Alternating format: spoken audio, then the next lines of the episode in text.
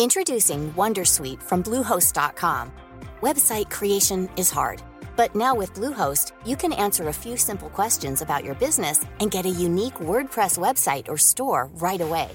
From there, you can customize your design, colors, and content.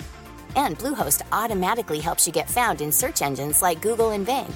From step-by-step guidance to suggested plugins, Bluehost makes WordPress wonderful for everyone. Go to bluehost.com/wondersuite.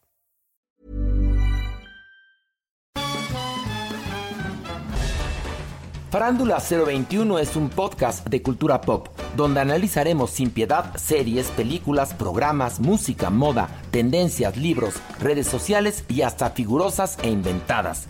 Cada jueves un nuevo episodio, con Horacio Villalobos, Pilar Bolívar, Mauricio Valle, Maniwis, La Supermana, Alejandro Broff, Jeremy Cruz y Mario Lafontaine.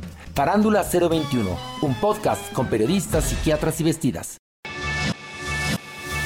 Te lo cuento, te lo cuento. Tu dosis diaria de noticias. Muy buenos días. Empieza tu día con toda la actitud, con tu dosis diaria de noticias. Así que vámonos a las notas. Nuevas explosiones se detonaron en Crimea, la península ucraniana tomada a la fuerza por Rusia desde hace años. Este es el segundo incidente de este tipo en menos de dos semanas. Las detonaciones provocaron la evacuación de más de 3.000 personas que estaban cerca del sitio y la suspensión de servicios de transporte como los trenes. La autoridad de estas operaciones cayó de inmediato en las fuerzas especiales de Ucrania, de acuerdo con funcionarios de Kiev que prefirieron mantener el anonimato. Por su parte, el Ministerio de Defensa ruso no dudó en mostrar su enfado y dijo que se trató de un sabotaje tal vez porque les da penita reconocer abiertamente que la culpa fue de Ucrania. En otras noticias, el presidente de Turquía y principal mediador entre rusos y ucranianos, Recep Tayyip Erdogan, anunció que viajará a Ucrania para verse con Volodymyr Zelensky en su primer viaje a Kiev desde que empezó la invasión. En Irán presentaron una respuesta con condiciones al plan que propuso la Unión Europea para reactivar el acuerdo nuclear. Este lunes llegó la prometida respuesta que dio Irán a Bruselas para decirles que efectivamente están abiertos a platicar de nuevo el asunto. Así lo confirmó el ministro de Asuntos Exteriores iraní, Hossein Amir Abdollahian, quien aseguró que puso algunas condiciones para que el apretón de manos nuclear tenga lugar. Por su parte, una portavoz oficial de la Comisión Europea confirmó que recibieron el mensaje, aunque no dio más detalles del contenido. Sin embargo, para este martes, algunos funcionarios europeos dijeron que se sentían optimistas al respecto y que incluso no ven tan complejos los puntos sobre las 10 que puso Teherán. Ahora la moneda está en el aire. Joe Biden firmó la ley de reducción de la inflación, su proyecto legislativo estrella que milagrosamente logró pasar en el Capitolio. Como ya te contamos, la ley de reducción de la inflación busca aplicar políticas para promover las energías verdes reducir los costos de las medicinas y sobre todo subir impuestos a las grandes empresas. De hecho, el documento fue firmado por el mandatario este martes con bombo y platillo de fondo. Para que te des una idea del gusto presidencial, quieren presumir esta joyita de la administración demócrata en todos los rincones del país, por lo que el mandatario hará una gira en varios estados para promoverla.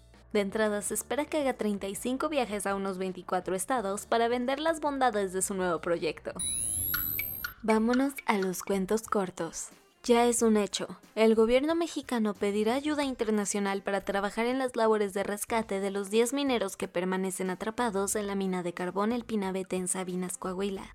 Así lo confirmó Laura Velázquez, la coordinadora de protección civil, quien dijo en la mañanera que a través de la Secretaría de Relaciones Exteriores acudirán con dos empresas extranjeras, una alemana y otra estadounidense, para pedirles que valoren la situación y determinen cuáles serían las mejores acciones a seguir para el rescate en la zona derrumbada. ¿Cuántas noches no habrá pasado ya Emilio Lozoya sin echar ni una pestañita? Para su fortuna o pesar, ya pronto le dirán si le dan el perdón o el castigo. Resulta que una jueza federal fijó para el 4 y 7 de noviembre las audiencias definitivas en las que determinarán si el exdirector de Pemex logró un acuerdo con la justicia mexicana para evitar ir a la cárcel o al contrario le avisarán si tiene que ir a juicio.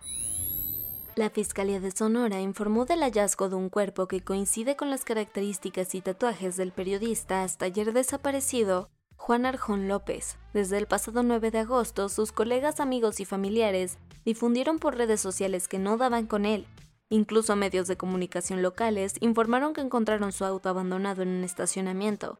Así ya son 14 las y los comunicadores asesinados en este país.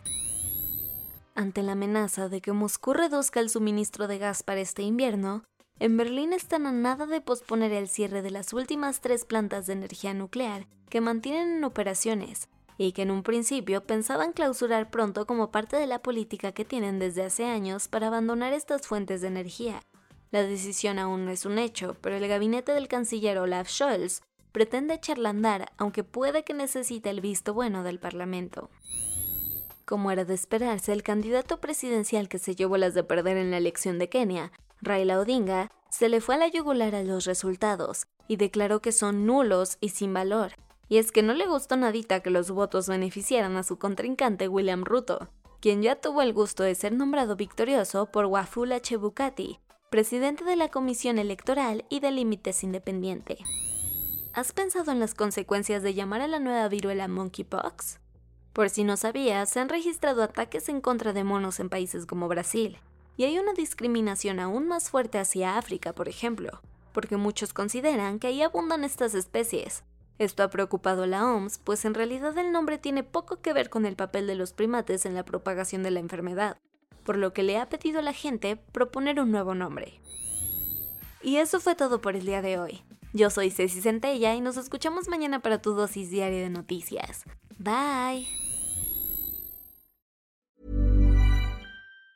Tired of ads barging into your favorite news podcasts?